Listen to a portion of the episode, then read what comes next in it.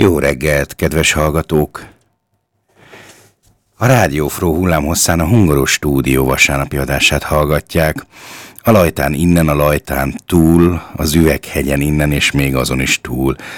Az operánciás tengeren meg még innen. Ob der Ens, Oberösterreich, vagyis hát Ob der Ens, a környékbeli lajta. Olvashatjuk sok helyen, akár az interneten is, sokszor sok ez a négyzeten forrás lesz a végzetem. A mai adásunk témája a forrás, a helyreigazítás, a forrás keresés, forrás kritika. Szóval ma pezsegni fogunk, mint egy rendes termálfürdő, de hogy ez miért is, hát ezt azt hiszem el kell mondani. Szóval a hungaros stúdió Delmedikó Imréje, van-e kinek még egy név mond valamit, Del Medico Imre bizony, annó szegény már meghalt, nagyon sok mindenhez hozzászólt, és nagyon hozzáértő módon. Szóval az aranykoszorús hozzászólónk, Lenin tértszalagmentes kommentelőnk Tóga joggal emelte fel a szavát a legutóbb is. Tévedtünk, kedves hallgatók. Tévedésünk súlyosságára még a Wikipédia német, magyar, sőt még angol szócikke is felhívta, felhívhatta volna a figyelmünket, ha olvastuk volna. Ha az a volna, nem volna. Tehát a Hungaros Stúdió szerkesztőségének helyreigazítási közleménye keletkezik. Nem igaz, hogy a Csehov sirály nem vígjáték, de bizony az. Anton Pavlovics Csehov színműve négy felvonásban. Az író műfaj meghatározása szerint vígjáték, komedia, melyet először 1896-ban adtak ki és mutattak be. A forrást itt magamnak fölírtam wikipedia.hu. Most biztos vagyok benne, hogy Tóga nyel egyet, hogy na, erre Máté Wikipédiát idézel. Igen, kedves hallgatók, lehet Wikipédiát is idézni, de ennek nagyon szoros formai követelményei vannak. Na jó, mindjárt bevezetem önöket ebbe a részbe, mindjárt egy picit kitárom itt a kapukat a forrásokra, de előtte először jöjjön a kis jinglünk, aztán zenélünk egyet, és utána pedig Verával, aki nem sokára megérkezik a stúdióba, beszélgetünk ezekről a szerintem kifejezetten érdekes és fontos témákról. Szóval még egyszer mindenkinek jó reggelt!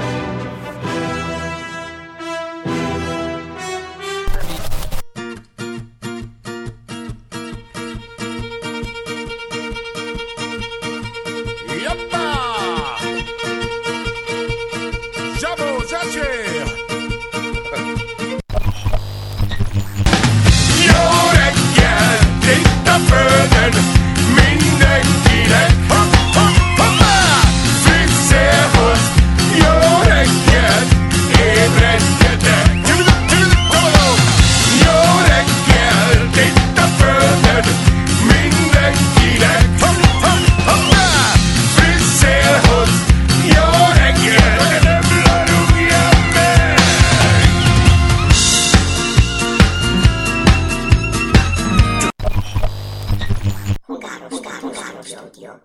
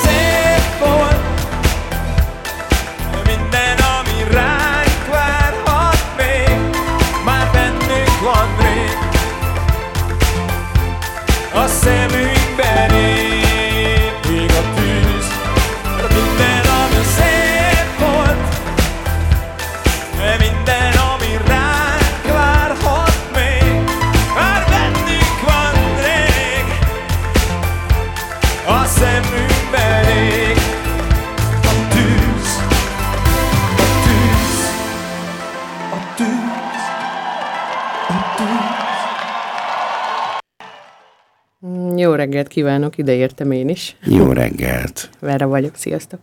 Nos, tehát ugye a múltkori adásban, amikor leadtuk a Vahot Sándor Gyöngyös Városi Könyvtárnak a szerintem tényleg most már műremekként futtatott orosz rep, orosz irodalom, elnézést kérek, orosz irodalom című művét, akkor én ottan tudálékoskodtam, hogy hát Csehov sirája az nem vígjáték, pedig bizony az hívta rá a figyelmünket Tóga.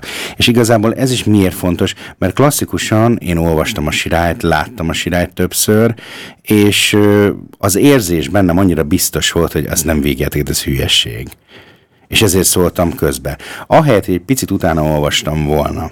A picit utána olvasok, akkor nagyon érdekes információk derültek volna ki, de lusta voltam. Ez amikor ugye azt hisszük, hogy tudunk dolgokat, azt hisszük, hogy egészen nagy tudás van a birtokunkban, és rám mégis, hát így egyszer csak így benyúl az alsó aj- ajtón valami, és így pofán csap, hogy nem, nem, ezt maga a, a műnek a szerzője írja, úgyhogy ez vígjáték.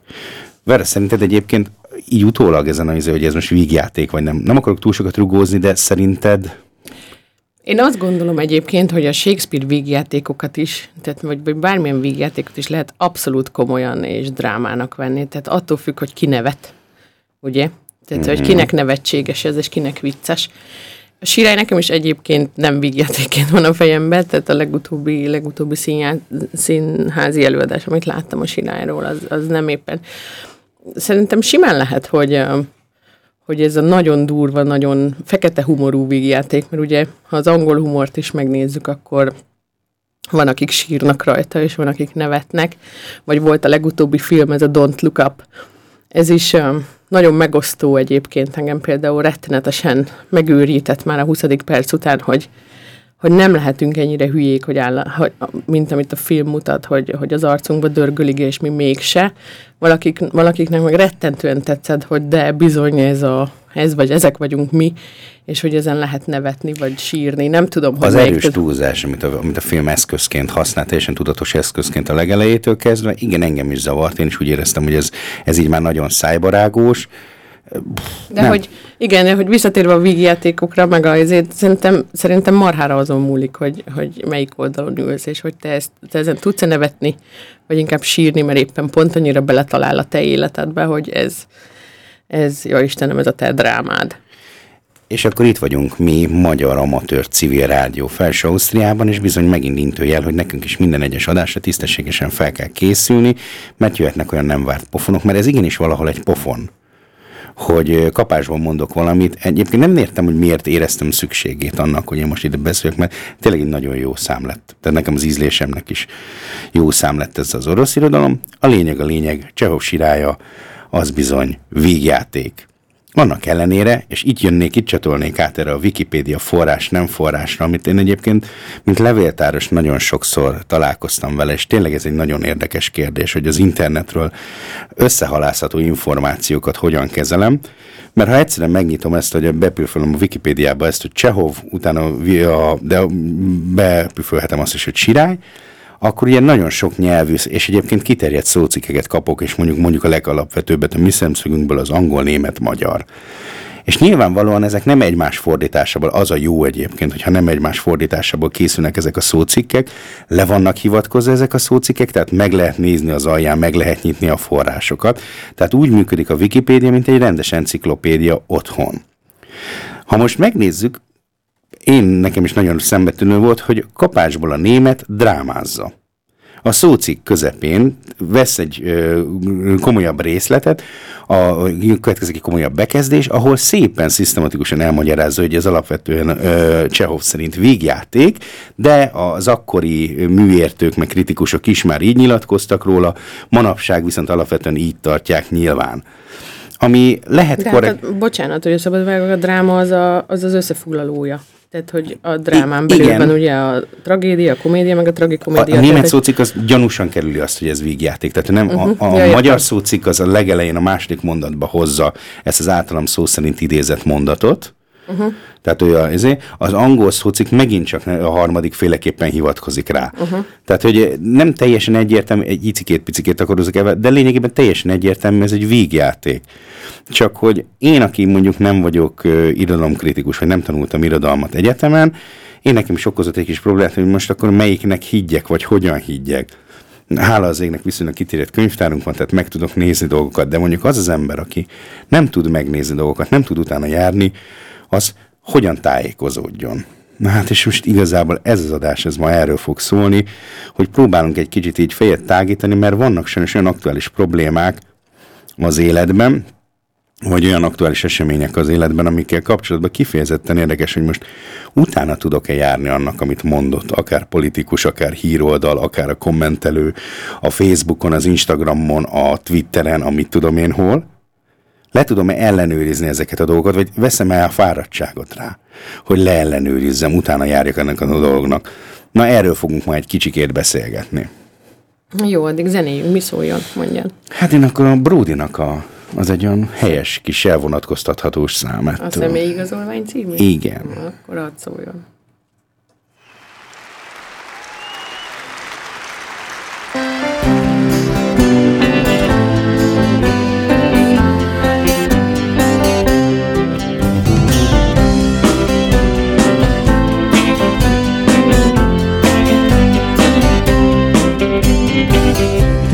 16 éves, még alig-alig múltam, mikor először megkaptam őt. Éreztem, ahogy megtapogattam, a fejem lágyon benőtt. És akkor megtudtam az osztályfőnökömtől, hogy soha többé el nem hagyhatom. Azóta télen-nyáron, viharban, napsütésben magammal hordozom személyi igazolvány Mindennél fontosabb nekem. Személyi igazolvány S néha úgy becézem kis szégem.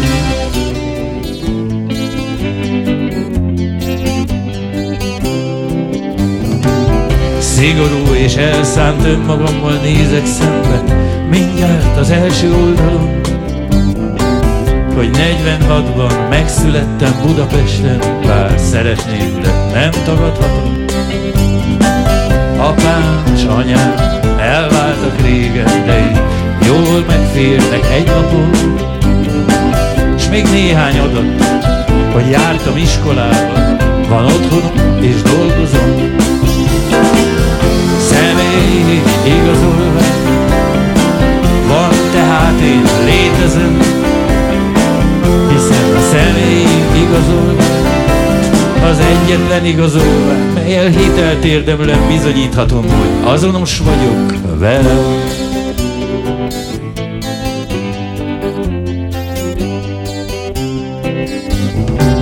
Ha eltévedek a forgalomban, vagy átmeneti zavaromban, nem találom a helyem, vagy szavaimnak kell mások előtt hitelt szerezni, olyankor előveszem, és minden változást, mely föltüntethető, én becsülettel beirattatok, Viszont megnyugtató érzés, pecséten látni, hogy egy ideig még érvényes vagyok. Személyi igazolvány, drága kis mi lesz veled, ha visszavonnak végül nélkülem?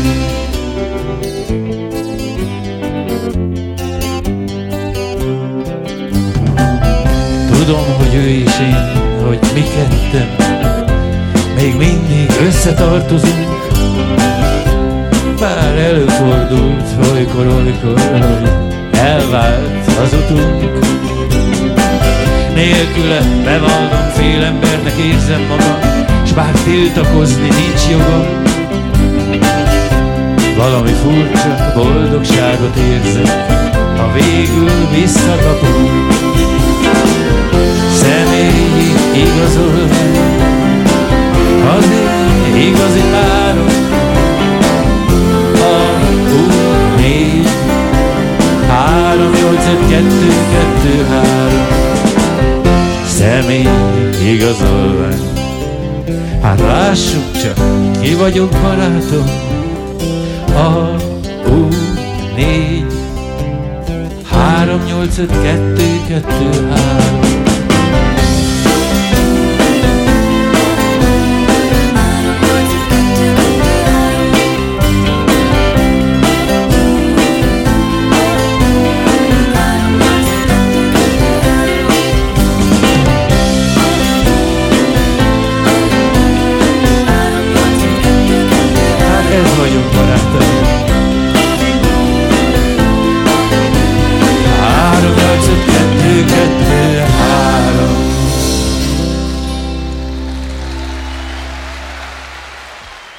Köszönjük szépen Bródi Jánosnak, hogy így elterelte a figyelmünket. Majd egyszerű számsorol a végén, hogy így elgondolkoztam, hogy ez ugye ez a régi személyigazolványnak a száma 3, volt. 8, 2, 2, 3. Mennyi mindent kell manapság megjegyeznünk, tehát most elgondolkoztam, hogy gyerekeimnek tényleg ez a fajta dolog mást fog jelenteni. Na de a mostani alfejezetünk a mai adásban az a mi van a Google keresés második oldalán ki az egyáltalán, aki megnézi, ki az, aki mondjuk utána jön annak, hogy hallja ezt a számsort, és akkor mondjuk befűföli, és akkor a Google mit dob erre ki vajon. Mert gondolom, hogy azt a jelenséget mindenki ismeri, vagy mindenki, majd mindenki ismeri, hogy felteszek egy kérdést egy Facebook csoportban, na jön rá egy csomó válasz, mert ez egy ilyen csoport, mindenki osztja az észt. De most Bélának, a sokat látott kamionsofőrnek higgyeke, vagy Izának, akinek a férje bátyja is orvos, bár Iza helyesírása hagy maga után némi hiteltelenségi szájízet, mondjuk ki a bátyja az nem teljes hasonlulás, de attól még az öcsém nővérének a helyettese az frankoforrása. Nem. Bármit írhatok, és ez nagyon abszurd, mert én, aki most itt mondom ezt a rádióban, én is gyakorlatilag bármit mondhatok, mert én Máté vagyok, engem a többség nem ismer, gondolom én a hallgatók többsége nem ismer személyesen, tehát mondjuk én 1977-ben születtem, 2007-ben diplomáztam az eltén, na ezek mondjuk leellenőrizhető adatok. Tehát, hogyha mondjuk valaki egy ennek utána néz, akkor mondjuk az én diploma munkámat azt meg lehet találni, Mondjuk szerintem beleolvasni nem lehet, mert ezt szerintem csak még ö, ki lehetne kölcsönözni az egyetemi le, ö, könyvtárból. A lényeg az az, hogy vannak dolgok, amiket le tudok ellenőrizni, vannak dolgok, amiket utána tudok járni, de ezek mind idők, időfüggők miért hisznek nekem, ha én a rádióban azt mondom, hogy legyenek szívesek, oltsák be magukat, legyenek szívesek, rá járjanak utána ennek a forrásnak, vagy miért fogadom el, hogy mondjuk a Facebook csoportba jön valami vitatott felvetésre, vagy olyan felvetésre egy csomó olyan válasz, ami engem mondjuk megerősít abban, hogy én azt higgyem, hogy nekem van igazam. Egyébként az internet így működik, nem? Tehát, hogy azért így van ennek beállítva, hogy ezeket a híreket is küldi neked, keresi a hozzád hasonlókat, meg a veled hasonló gondolkodásúakat. Tehát neked nem a épp ellenkezőt fogja beállítani, hogy de nézd meg a másik oldalt is, hanem hogy dehogy nem erősítse azt, ami benned van egyébként is. Na ezért ö, vagyunk egy nagyon furcsa és, és veszélyes csapdába manapság, mert a Facebook és a szociális médiák túlnyomó többsége tudtommal, bár erről már olvastam tudományosnak tűnő cikkeket is, a tűnőt azt most kiegyensúlyoz, kihangsúlyoznám, mert most per nem lehet mindegyiknek utána járni, mert már készültem a, erre az adásra, de nem tudok minden egyes dolgot lehivatkozni. A lényeg az az, hogy kérem higgyék el nekem, hogy ezek a cikkek ezek tényleg egészen minőségesnek tűnnek, amik arról szólnak, hogy bizony a Facebook algoritmusa, ami alapján a Facebook pörög, az buborékot teremt. Ez a buborék, ez elhiteti velünk, hogy a mi kis mikro környezetünk az, az sokkal nagyobb tehát sokkal ö, általánosabb. És ezáltal viszont eltűnik az a fajta, hát bocsánatot kérek, kicsit a régi ö, családi asztal, vagy a régi kocsma asztal, vagy a régi társasági asztal, ahol ugye vannak, ütköznek a vélemények, és mondjuk meghallgatom Robertet is, akinek mondjuk az enyémtől szöges ellentétes véleménye van, vagy ö, Jánost, akinek mondjuk a saját tapasztalatban mondjuk konkrét ö, ügyel kapcsolatban tapasztalata van, és mondjuk kiegészíti az én véleményemet. És ha mondjuk így áll össze egy világkép, egy vélemény, akkor az már egy sokkal komplexebb dolog lehet. Főleg, ha mondjuk azt mondom, hogy János járt az egyetemre, és az eddig élete folyamán én meggyőződtem arról, hogy János nem csak mondja, hanem tényleg tanítja is. Nem csak elvégeztem mondjuk a ELTE BTK törin a TU 102-t, a bevezetés a történelem tudományba című tanegységet, aminek az elvégzése nélkül egyébként nehéz volt túlélni a történelem szakot annó az eltén, hanem használja is. Tehát megtanult a könyvtárban keresni. És talán itt a kulcs szó, amiért ért mondjuk küzd a figyelemért mondjuk a Vahot Sándor városi könyvtár is, hogy menjünk be a könyvtárba.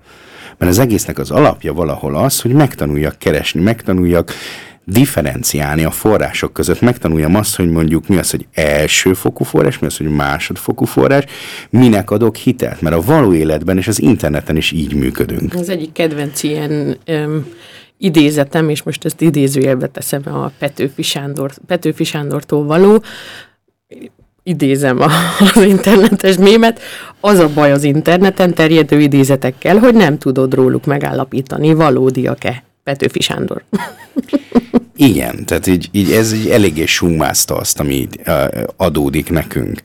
És manapság, amikor most van ugye ez az ukrán-orosz konfliktus, erre majd egy kicsit később visszatérek, rengeteg olyan ügyel kapcsolatban jön információ, amire esélyem nincs eldönteni, hogy hát mi a valós, de tényleg mi a fake news, mi, az a, mi a hazugság, mi az, amit mondjuk adott politikusok azért mondanak, mert nekik ez az ő személyi hatalmi vágyukból ez egy fontos információ, hogyha ezt így kanyarítják, így terelik el és iszonyatosan nehéz, mert megszüntet az, amiben mi fölnőttünk, tehát most jelenlegi osztrák, vagy ausztriai magyar, vagy felső ausztriai, vagy magyar közösségnek a túlnyomó többség az úgy nőtt föl, hogy teljesen más médiákon és teljesen más médiafogyasztási szokásokon öm, szocializálódott. És így baromi nehéz de tényleg rettenetesen nehéz bármit is csinálni, bármit is ö, ö, ebben az új hogy mondjam, ez a, mi az internet, ha a könyvként leírom? Te hogy írnád le az internetet? Hmm. Egy könyv, aminek folyamatosan változnak az oldalai? Vagy vannak oldalai, amik nagyjából ugyanolyanok? Nem tök nehéz egyébként, mert a Wikipédia is egy ilyen dolog, nem? Tehát, hogy bárki szerkesztheti.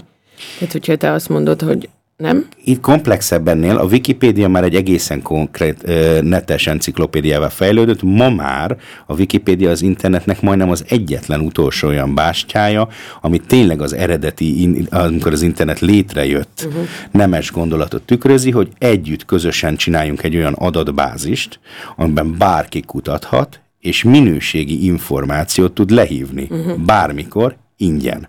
Uh-huh. Tehát én, aki Wikipédia szerkesztő vagyok, bár mostanában csak névlegesen, még mindig kapom azokat az e-maileket, hogy hogyan fejlődik. Ma már nem írhatsz bármilyen szócikket meg. Tehát ma már nincs az, mint régen volt, uh-huh. hogy bármit írhatsz a Wikipédiában.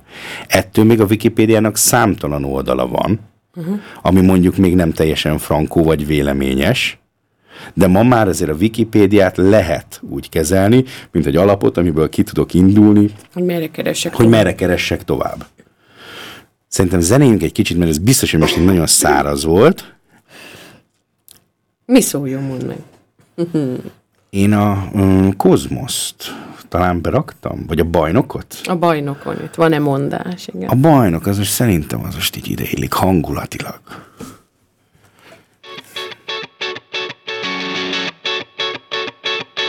Ünnepel az utca, lengenek a kalapok. Le vannak ültetve a hajléktalanok. Pörögnek a nyomdák, szuperek a hírek. Épül a jövő, de én nem segítek. A kormány szerint soha nem lesz bajunk. Felépült a határon, ami kis falunk. Nem marad Brüsszelnek egérút Még előttünk van az egész múlt. Van-e mondás, van-e ötlet? Van-e ország, ahova szökjek? Csak a szívünk maradt, meg a bőrünk de azt nem vehetik el tőlünk.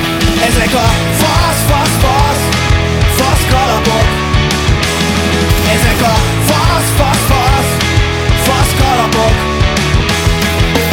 Kórházat nem fejlesztünk, ne pörög rajta. Ha valami bajod van, azt Isten akarta. Egyél, ez merev tény. Iskolákra költeni se keresztény. Fizessen az egyetemért minden diák És kutassanak olajat az akadémiák.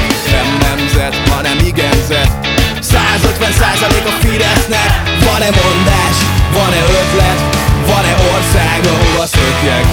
Csak a szívünk maradt, meg a bőrünk De azt nem vehetik el tőlünk. Ezek a fasz, fasz, fasz Fasz kalapok. Ezek a fasz, fasz, fasz Fasz kalapok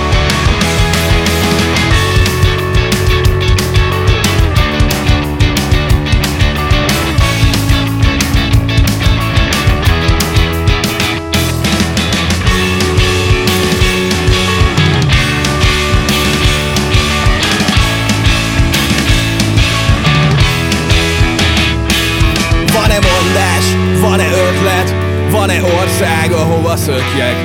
Csak a szívünk maradt meg a bőrünk De azt nem vehetik el tőlünk Ezek a fasz, fasz, fasz Fasz kalapok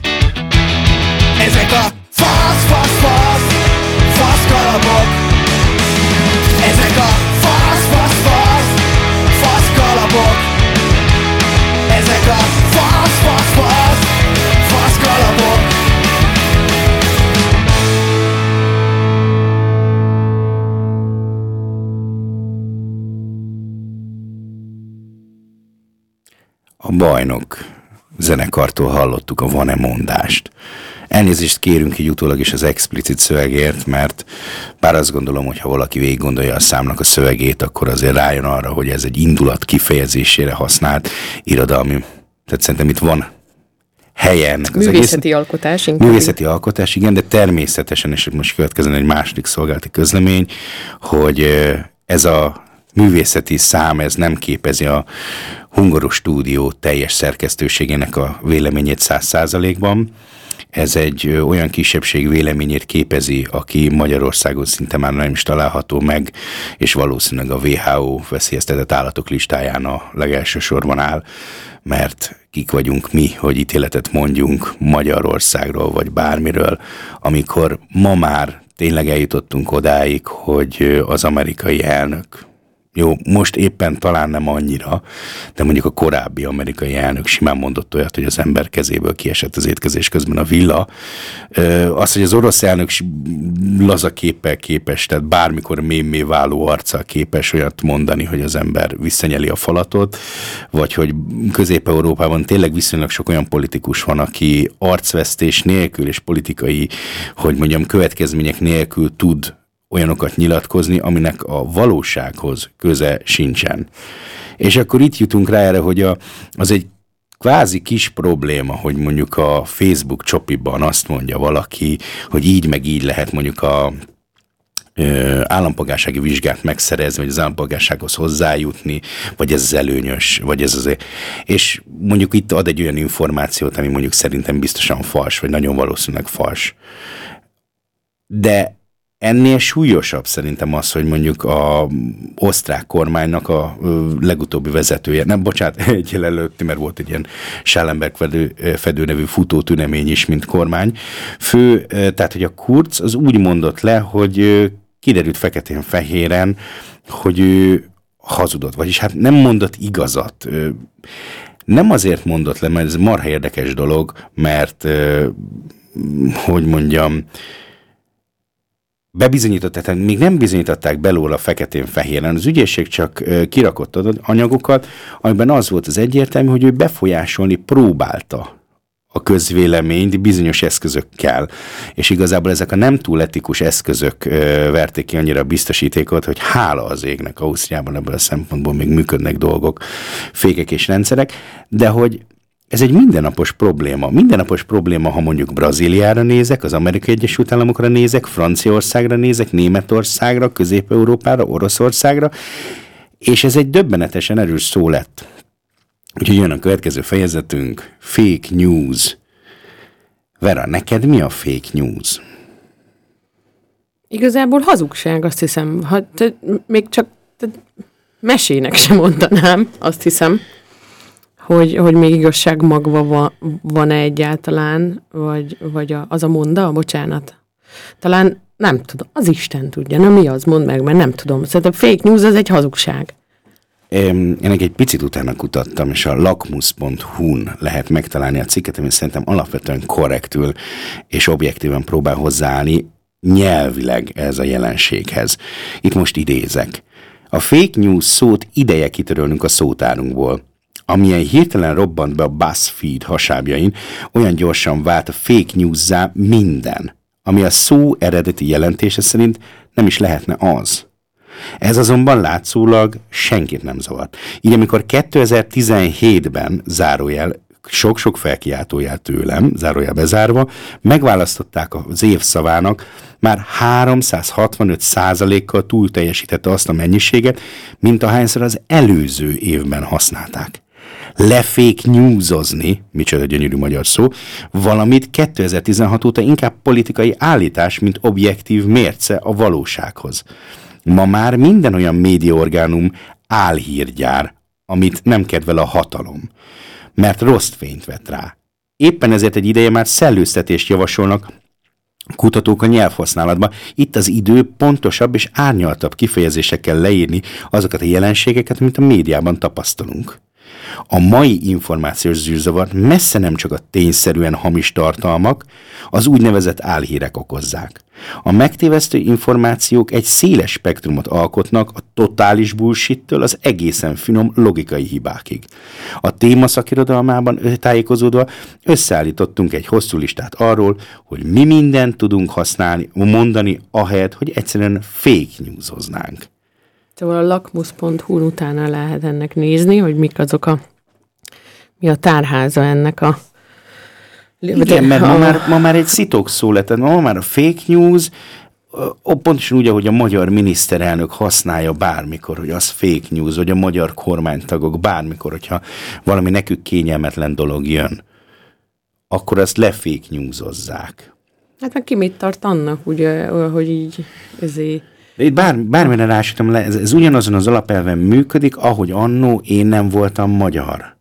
Tehát annó, amikor mondjuk voltak a 2002-ben hatalmas viták voltak a, az én kis mikrokörnyezetemben az eltén, ugye volt a választás, az Orbán kor, az első Orbán kormánynak volt akkor ugye a ö, választási hadjáratának a vége, tehát 20 évvel ezelőtt, és fort az egyetem, tehát nagyon komoly politizálások mentek, ö, voltak, arról is vita ment, hogy egyáltalán az egyetem olyan, adjon egy teret ezeknek a politikai vitáknak, tehát legyenek ott párbeszédek, viták, uh-huh. nyilvános viták, a lényeg az az, hogy már akkor is én például megkaptam azt, hogy én nem vagyok magyar.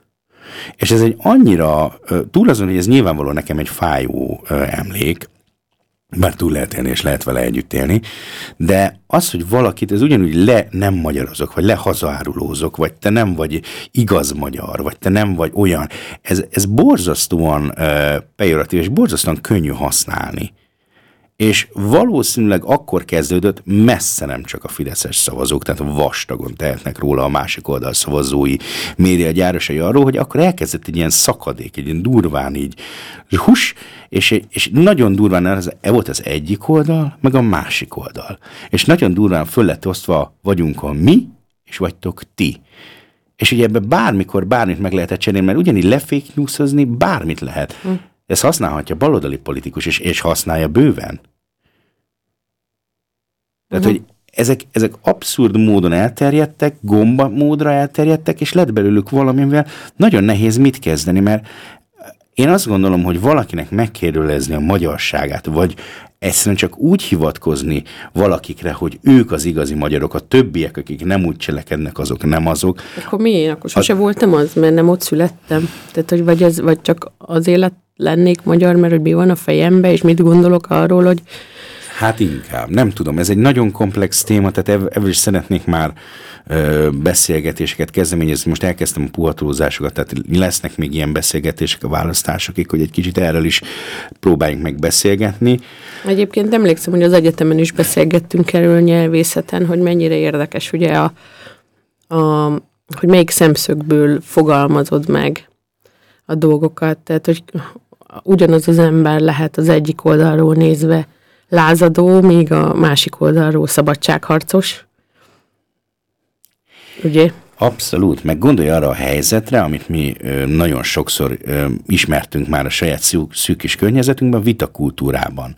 Tehát az a megfordítom a spíz. Tehát, hogy egy megfordítom. Az egyik egy... kedvencem, szóval... ilyen nagyon egyszerű ez, amikor áll az ember a, a, egy, egy kicsiki képecske, két ember áll, egy hatos van, vagy egy kilences van le, lerajzolva a földre, és az egyik az egyik oldalán áll, a másik a másik oldalán, és azon vitatkoznak, hogy ez hatos, nem, ez kilences.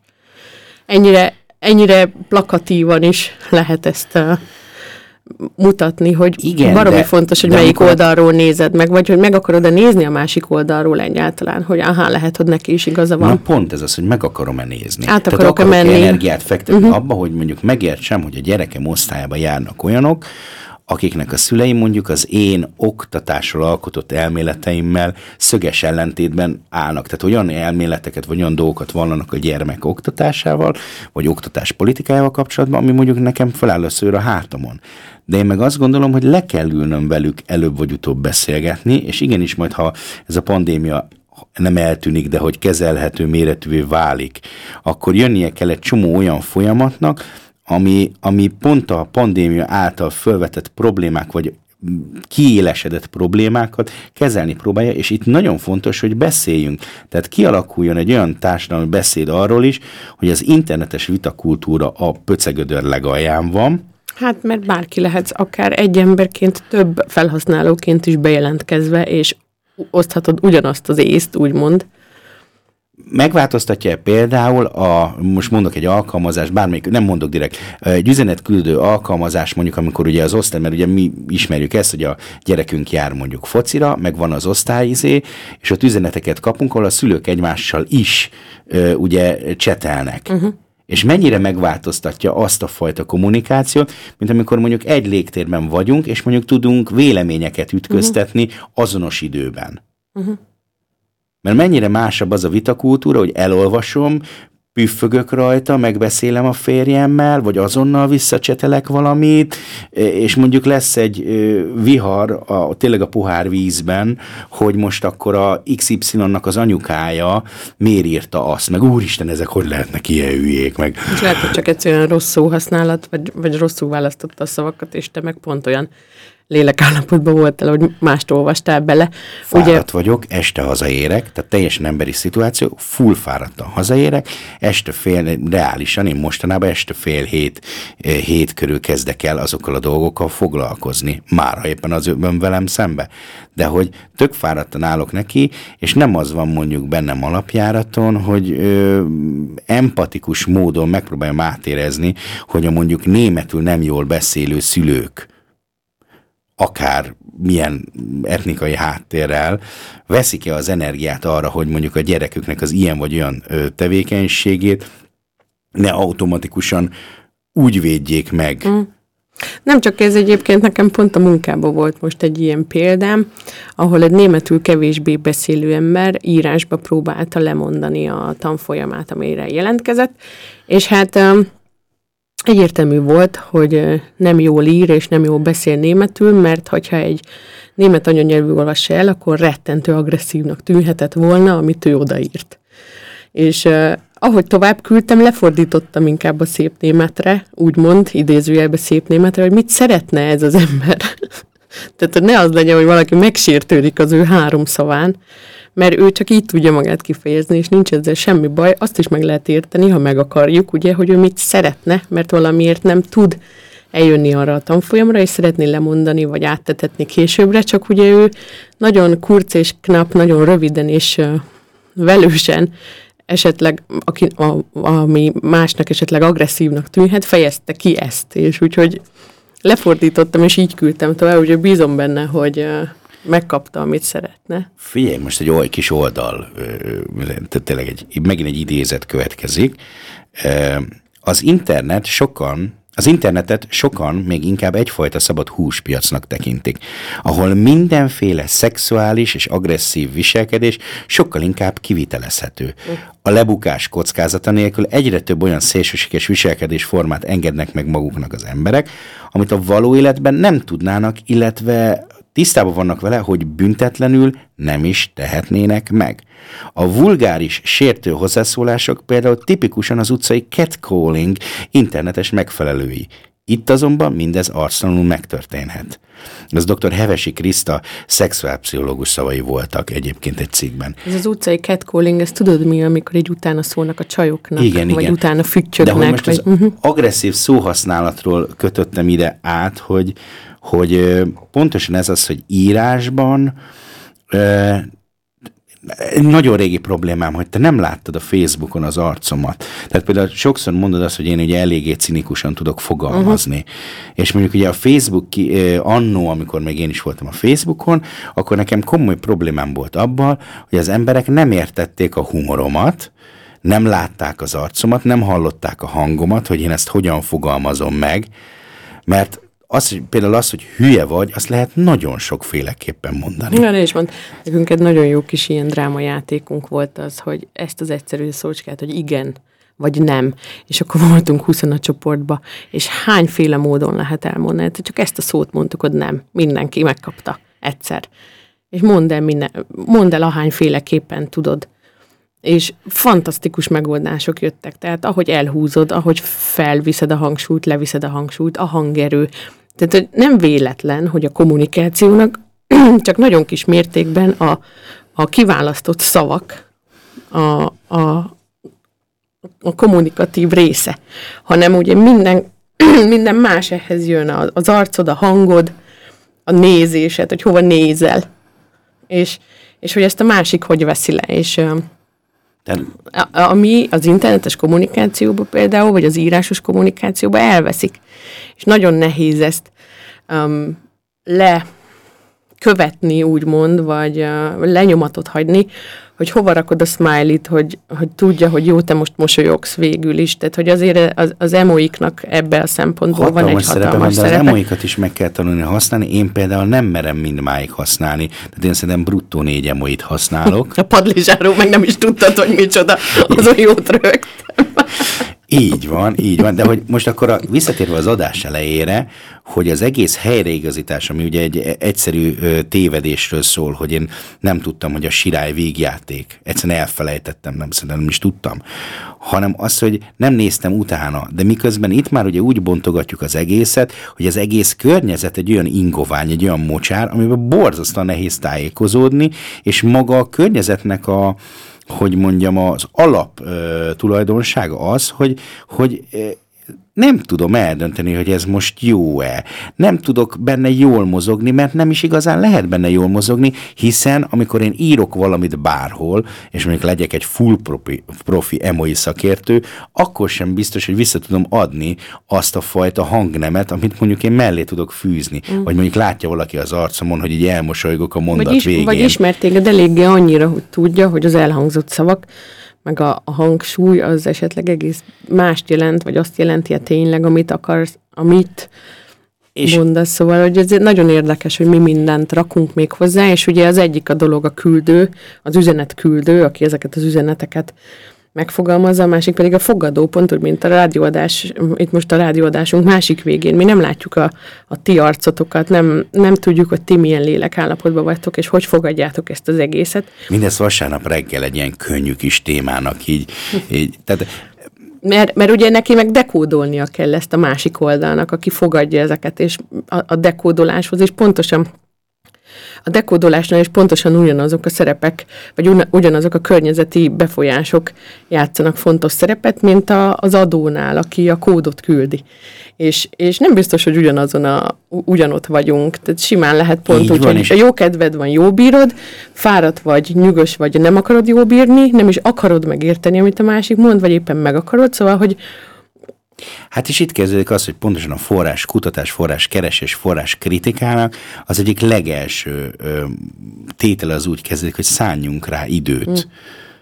Tehát, hogy próbáljuk meg újra gondolni. Ez körülbelül olyan, mint amikor annó, ez például az én iskolai pályafutásomban az egyetemen következett el, amikor erre megtanítottak, hogyha kapunk valami feladatot, akkor először olvassuk el nyugodtan kétszer. Mm. Tehát ne nekiálljak ö, megoldani és gyorsan meg mit, hanem olvassam el, mert mi van, ha a fejem átkapcsolt egy szónál, uh-huh. nagyon sokszor megtörténik velünk, hogy egyszerűen puty átugrunk egy szót, és egy teljesen más mondatot alkot a fejünk az alapján, amit ha mondjuk kétszer vagy háromszor nyugodtan elolvasunk, akkor ott van mondjuk a nem szócska mondjuk az ige előtt, uh-huh. és akkor mindjárt lányomnál, más... Lányomnál gyakoroljuk most a házi feladat csinál, készíté, vagy ez a feladat elvégzésnél ugyanezt. Már rögtön csinálnál feladatot, és mondom, de mi a feladat? Tehát, hogy én magam is direkt újra és újra mondom neki, légy szíves, olvasd el hangosan a feladatot, hogy tudjam, meg tudjad. Hát nem csak rögtön nekiállunk és csináljuk, hanem volt egy matek példa például, nagyon érdekes volt, és rögtön elkezdett számolni, mert látott benne számokat, és akkor Na végén kiderült, hogy a felét a számoknak nem is kellett használni, mert trükkösen volt megfogalmazva, de ha elolvassa nyugodtan, és végig gondolja, és elolvassa még egyszer, akkor rájön arra, hogy bizony, a felét nem kellett volna megcsinálni annak a munkának, amit ő megcsinált, mert egyszerűen nem is volt rá szükség.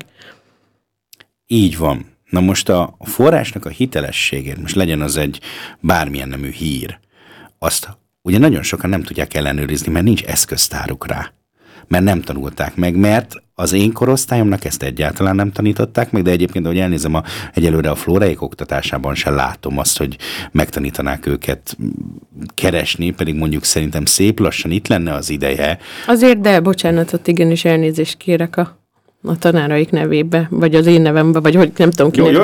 De, mert nagyon sokszor van az, hogy keresd ki a szótárból, és írd mellé a jelentését, vagy a, keres ehhez hasonló szavakat még, amit másképp, ahogy, hogy, hogy lehetne másképp ezt megfogalmazni. Szóval szépen lassan ott van.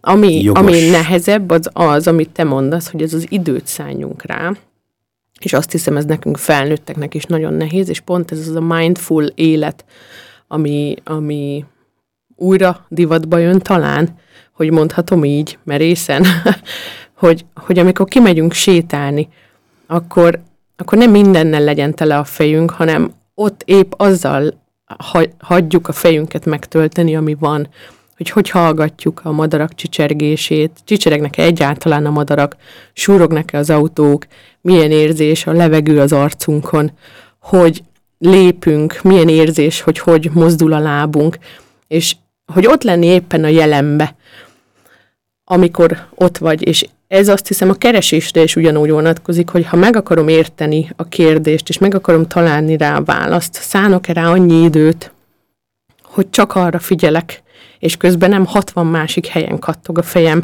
Tehát például miközben mondjuk beszélgetünk egymással, mondjuk az a ebédlőasztal fölött, én görgetek-e tehát nyomkodom ugye, el a telefonomat. a telefonomat. Tehát például lerakom el az eszközt. Tehát például amikor kimegyek így sétálni a természetbe, akkor még fogom és nemes egyszerűséggel némára repülőmódra állítom a telefonomat. Vagy nem is viszem el, én például mostanában nagyon tudatosan otthon is hagyom a telefont, pontosan ezért, ne legyen más, ami el, elveszi a figyelmemet arról, hogy én most itt vagyok kinn a természetben, ami arról szól, hogy egy kicsit feltöltődjek, egy kicsit lerakjam azt a sok mindent, ami kattog amúgy is a fejembe, meg körülöttünk.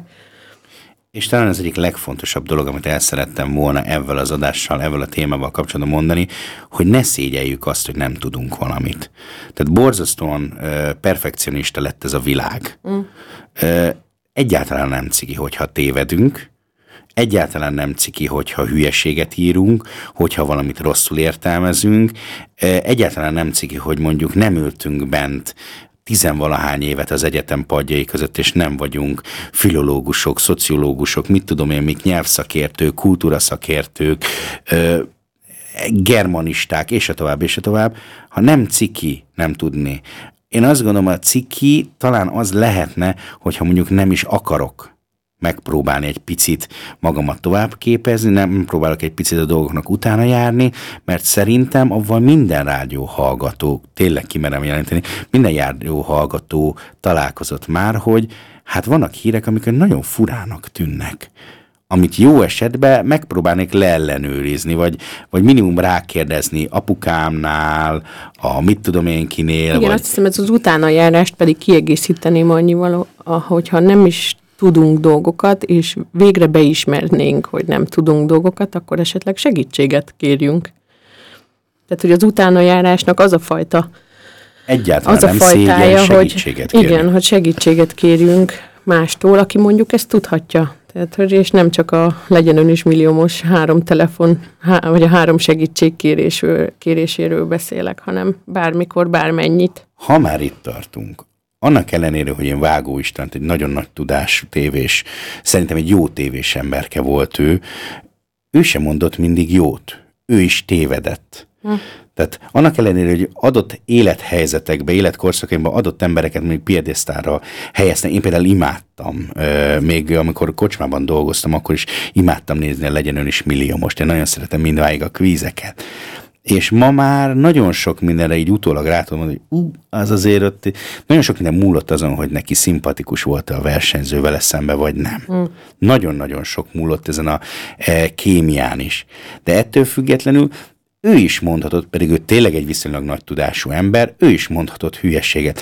Ahogy egyébként az adás legelején is ö, megszólított ember a Tóga, vagy az ő nevét, hogy ugye Delmedikó Imrét használtam, ö, le Delmedikó Imréztem szegény Tógit, bár azt gondolom, hogy ő erre most így büszke lesz, de hogy Delmedikó Imre is tévedett, pedig ő mondjuk a magyar újságírás történelmében, modern történelmében egy elképesztő tudású alkat volt, arc volt, ő egyébként a HVG-től a Népszabadságon keresztül, tehát ilyen papírformátumú sajtótermékekbe írt sajtókiegészítéseket. Ő alapjáraton ügyvéd volt, de egy ilyen nagyon széles tudást halmozott föl, és nagyon híres volt arról, hogyha mondjuk, tehát mint tudom, a HVG olvasói részeket kimondott, akkor időről idő időre találkozott az ember egy ilyen cikkel, mint a uh-huh. Delmedikó Imreit, és mondjuk nagyon nagy százalékban lehetett azt mondani, hogy ő teljes joggal egészítette ki, hogy mondjuk jogilag, földrajzilag, nyelvileg, tehát ez az árnyalta az adott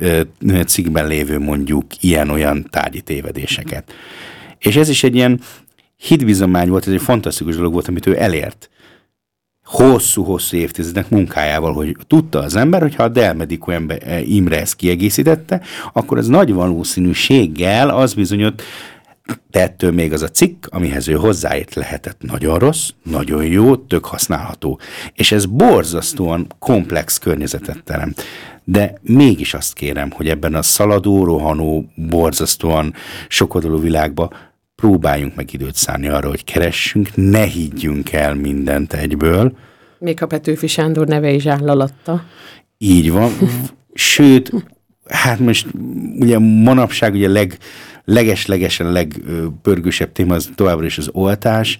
Annak ellenére, hogy mondjuk vannak emberek, akik orvosi végzettséggel rendelkeztek, és oltálás ellenesek lettek, azért a tudománynak a 98%-a elég masszívan egybeáll, hogy az oltás az hasznos. Mm. Alapvetően. Ettől még nagyon sok mindenre lehet joga az emberek, nagyon sok mindent ő vitathat, de az oltás használ. Úgyhogy remélem ez az adás is használt önöknek egy kicsit. Most még egy csöppet zenéljünk. Igen, zenélünk egy búcsúzásképpen. Szóljon a csepp a tengerben a jazz megasztól. Jó.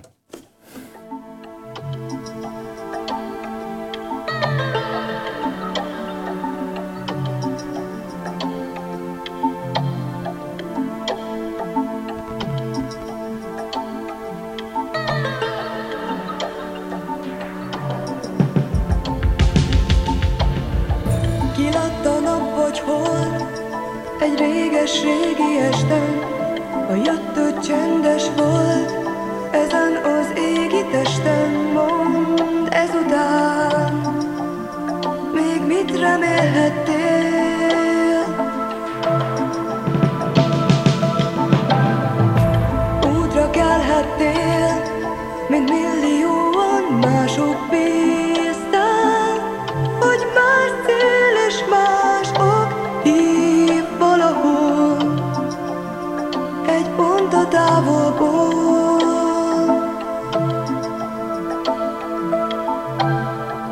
Csepp a tengerben, Hisz földre ejt egy kóza csillag.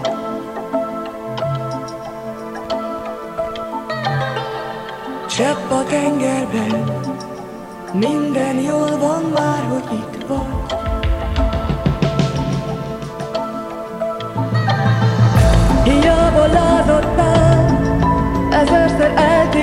eltévedtél Hiába szárnyaltál, ezerszer visszaestél múlt ezer év Mondd, mit reméltél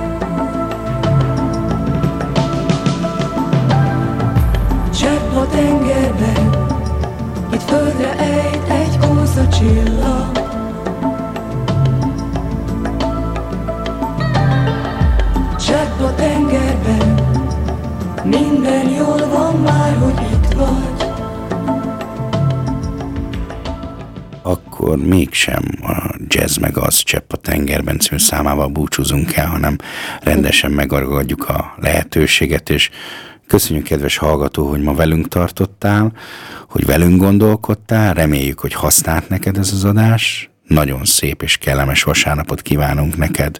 Pihent ki magad. Igen, ha van kedvetek megosztani a ti keresési technikáitokat, vagy a vagy éppen a, a fake newsról alkotott véleményeiteket, akkor szívesen a Facebook Hungaro stúdió oldalunkon. Örömmel várjuk a kiegészítéseket, hozzászólásokat, ahol majd ezt az adást is megtaláljátok. Köszönjük, hogy velünk voltatok, és találkozunk jövő héten. Meglátjuk, hogy hogy lesz az időnk. Minden jót önöknek!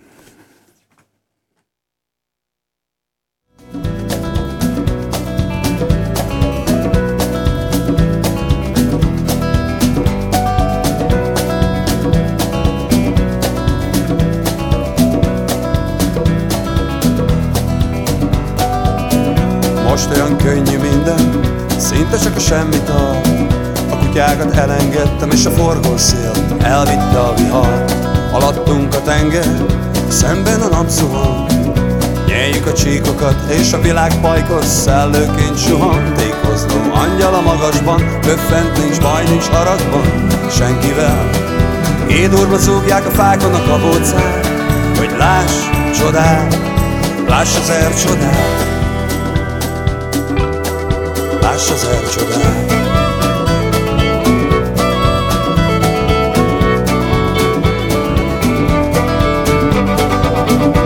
Éhes pupillákkal vállamra ördögül, ballal elpöckölöm az élet jobb héján, egyedül autó egy szerpentinen, meg ki tudja merre tart.